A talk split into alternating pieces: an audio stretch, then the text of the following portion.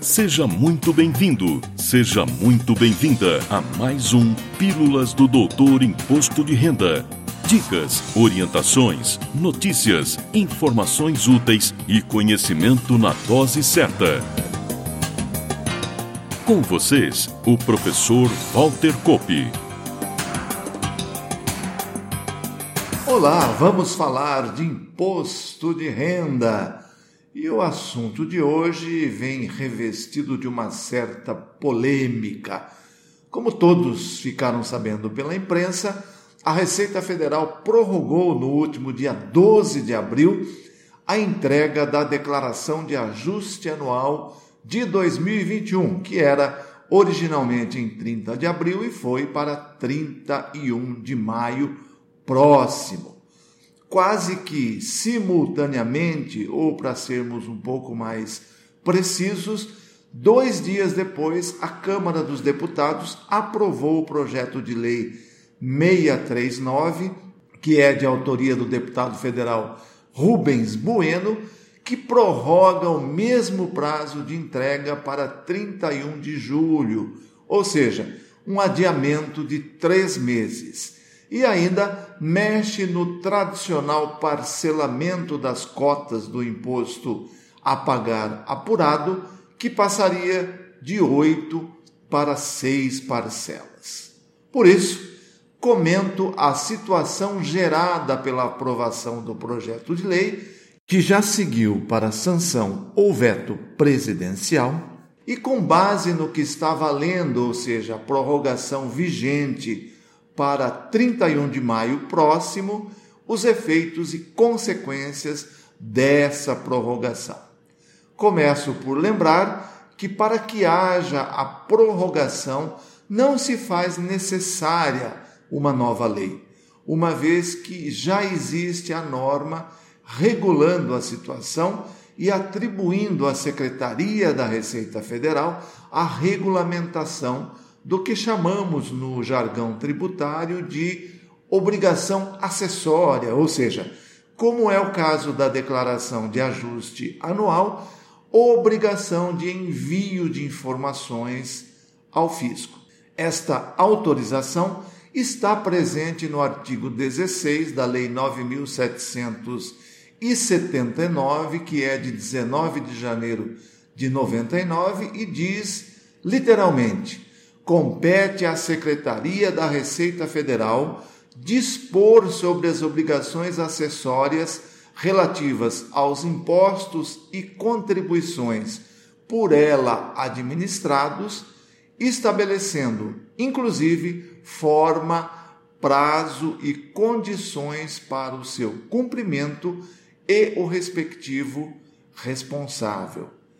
Foi com base nesta lei que a Receita baixou a Instrução Normativa número 2020, datada de 9 de abril, com vigência e publicação no Diário Oficial da União de 12 de abril último e alterou o prazo original constante da Instrução Normativa número 2010, de 24 de fevereiro de 2021, para 31 de maio próximo.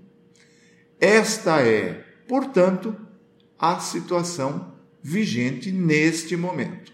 E por isso, vamos analisar os efeitos da prorrogação hoje existente, ou seja, 31 de maio, e ao final, nossa perspectiva quanto ao futuro do projeto de lei já aprovado.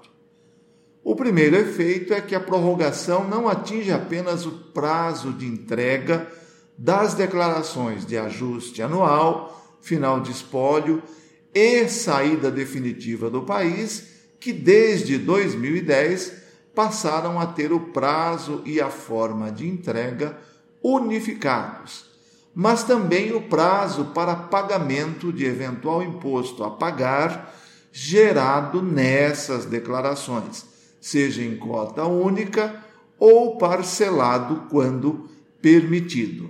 Lembramos a situação específica da declaração final de espólio, quando, com base no que permite o artigo 23 da Lei 9532 de dezembro de 97, se optou por atualizar no momento da transmissão causa-mortes os bens a valor de mercado. Quando isso ocorre, deve-se calcular o imposto de renda sobre ganhos de capital, que, se existente, deve ser recolhido até a data prevista para a entrega da declaração final de espólio. Por isso, a prorrogação carrega também para nova data o vencimento desse recolhimento. É preciso ficar atento. E antes de encerrar, claro, vamos tecer nosso comentário sobre o destino do projeto de lei aprovado no último dia 14 de abril e já encaminhado ao Executivo para sanção ou veto. Esse prazo, inclusive, vence no próximo dia 5 de maio. Lustrei bastante minha bola de cristal e vejo que há uma significativa possibilidade de o um projeto de lei ser vetado em sua íntegra. Justificativas por parte do governo não faltam. A primeira delas é que o mesmo assunto já está disciplinado pela Receita Federal, portanto, na forma que administrativamente deseja o Executivo. Outro argumento é o excesso de prazo dado na prorrogação. É só comparar com o ano passado, quando estava vigente o decreto de calamidade pública e a prorrogação foi de dois meses, menor que a proposta pela lei para este ano, onde calamidade pública decretada não existe. Mais um argumento a favor do governo vetar. O adiamento em 90 dias compromete ainda mais o surrado orçamento público da União com o deslocamento do pagamento do imposto para 31 de julho, entre outros argumentos.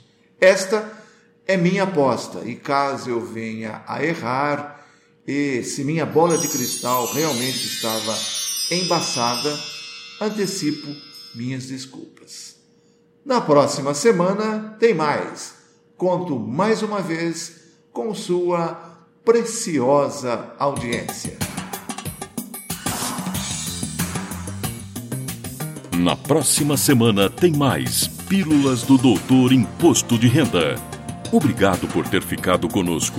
Espalhe a novidade aos amigos. Mande suas sugestões de pauta, seus elogios e suas críticas para pílulas.doutorir.com. Até lá!